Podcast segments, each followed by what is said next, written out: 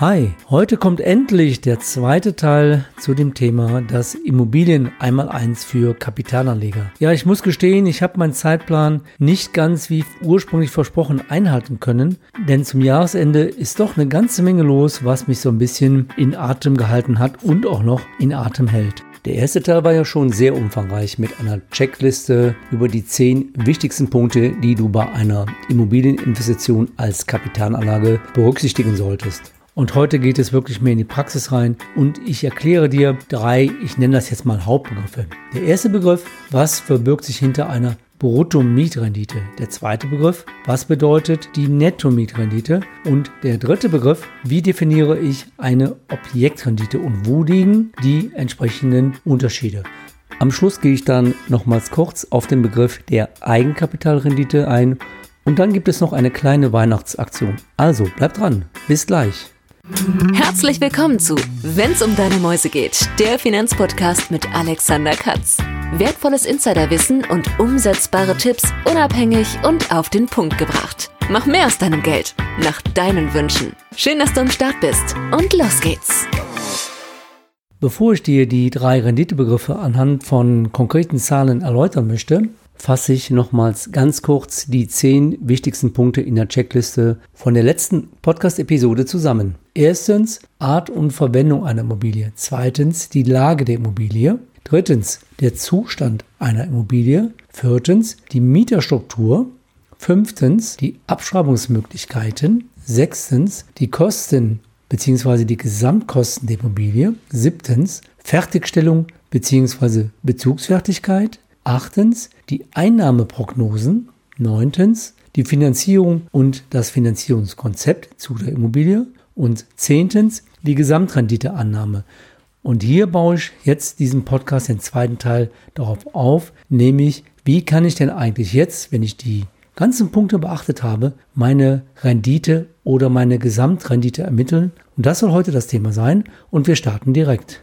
Um dir die verschiedenen Begriffe zu erläutern, bin ich von einem Beispiel ausgegangen und anhand dieses Beispiels rechne ich dir jeweils die Kennzahlen. Du kaufst eine Eigentumswohnung zu einem Kaufpreis von 250.000 Euro. Diese Eigentumswohnung ist eine sogenannte Bestandsimmobilie und diese Eigentumswohnung ist vermietet. Der erste Begriff. Was ist eine Bruttomietrendite? Bei der Ermittlung der Bruttomietrendite werden immer die dir zufließenden Nettomieteinnahmen zugrunde gelegt.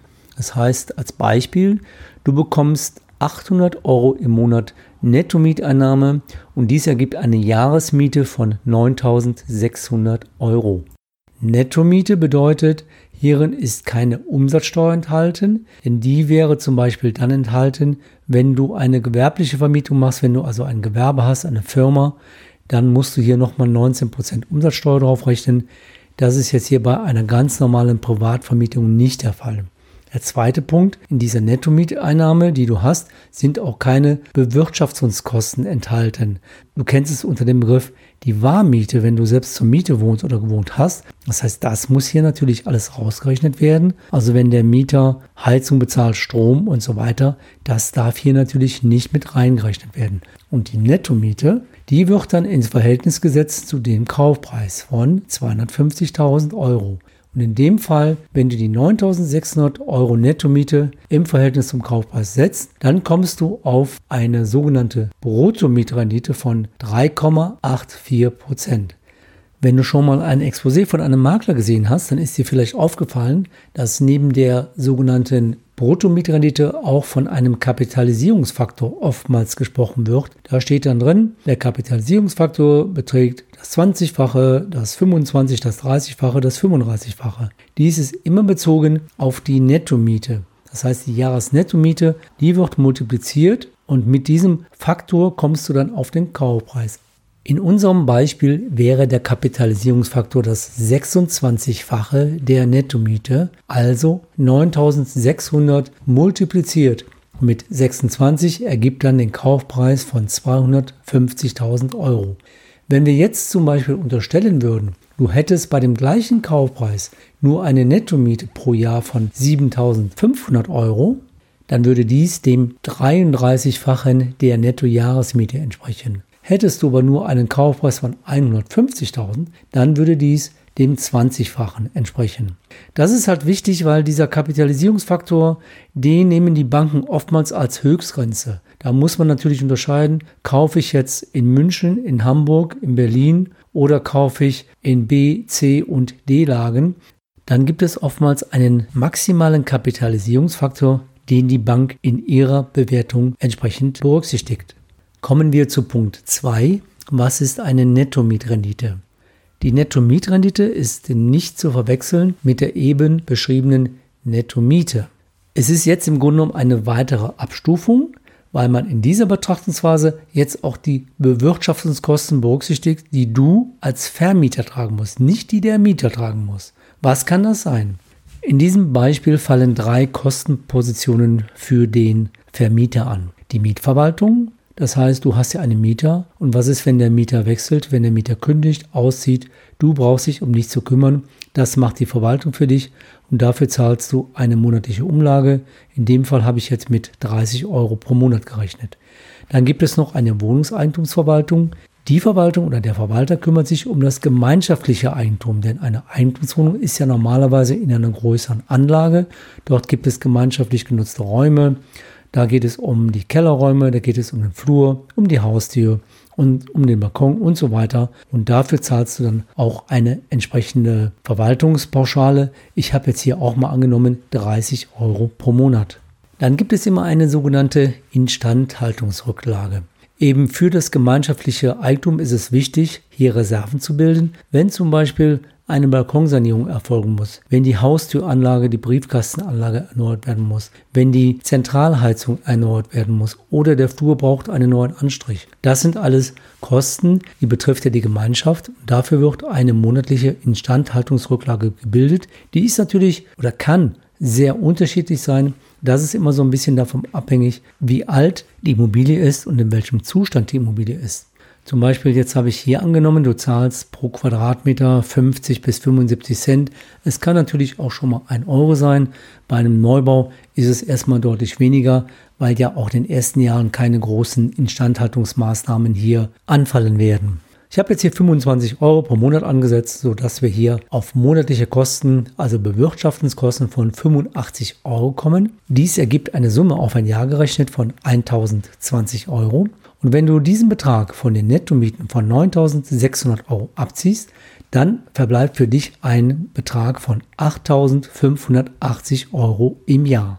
Und jetzt setzt du nicht die 9.600 Euro Nettomieten, sondern die 8.580 Euro Bruttomieten ins Verhältnis zu deinem Kaufpreis von 250.000 Euro. Und dies ergibt dann eine Nettomietrendite von 3,43 Prozent gegenüber der Bruttomietrendite von 3,84 Prozent. Also im Schnitt 0,4 Prozent pro Jahr weniger. Der dritte Begriff. Was ist eine Objektrendite? Hier werden jetzt zusätzlich noch die Erwerbsnebenkosten berücksichtigt. Wieder das Beispiel, der Kaufpreis beträgt 250.000 Euro. Du zahlst drei Kostenpositionen. Einmal die Grunderwerbsteuer, hier in Nordrhein-Westfalen beträgt diese 6,5 Prozent. Dann zahlst du ca. 2% Notar- und Gerichtskosten für den Kaufvertrag und für die Grundschulbestellung für den Kredit der Bank. Und dann zahlst du gegebenenfalls auch noch eine Maklergebühr. In dem Fall habe ich jetzt angenommen 3% plus Mehrwertsteuer, also 3,57%, ergibt eine Gesamtsumme in Prozent von 12,07 auf den Kaufpreis.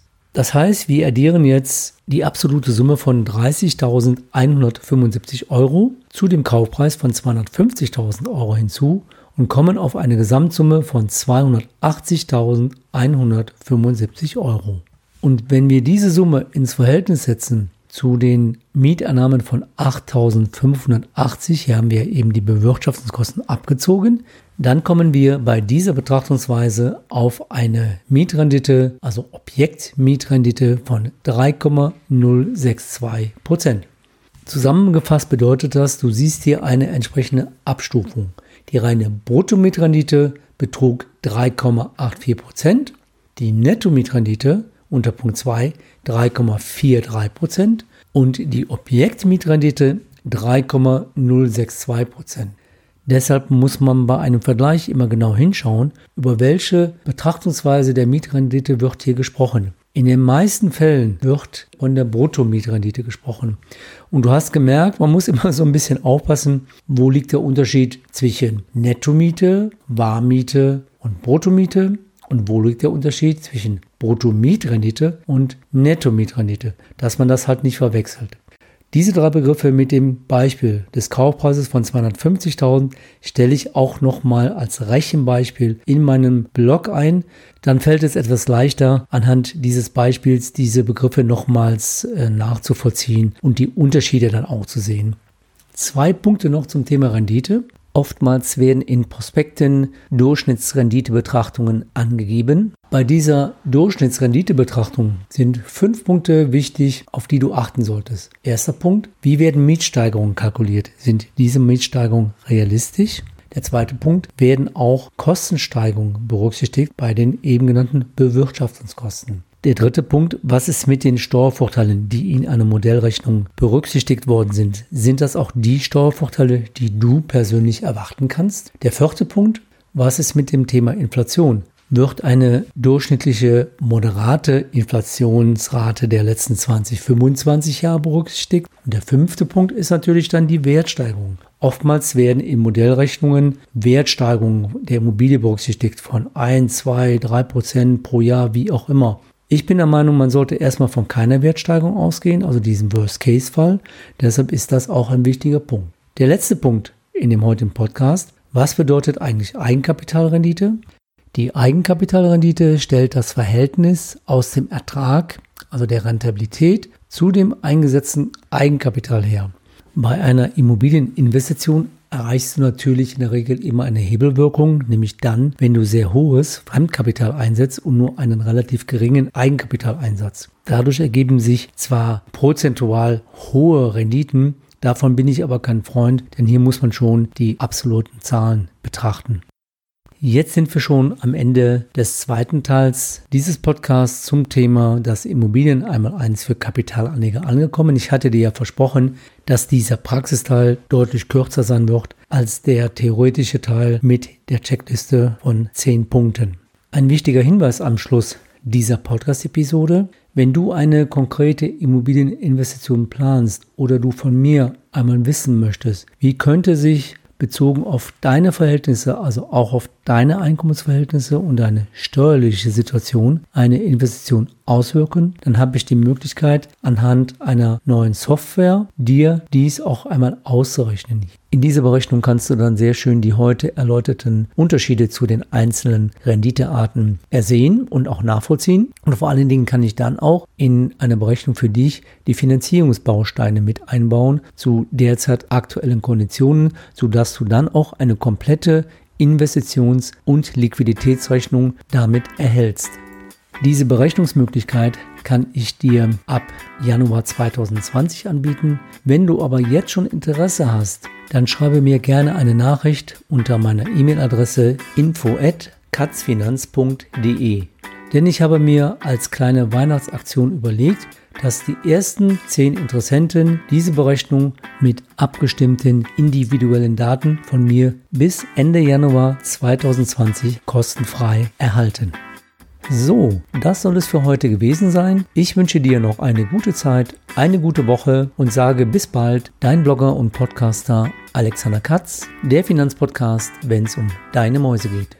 Weitere Infos zu dieser Podcast-Episode findest du in deiner Podcast-App oder im Blogbeitrag zum Podcast unter wennsumdeinemäusegeht.de.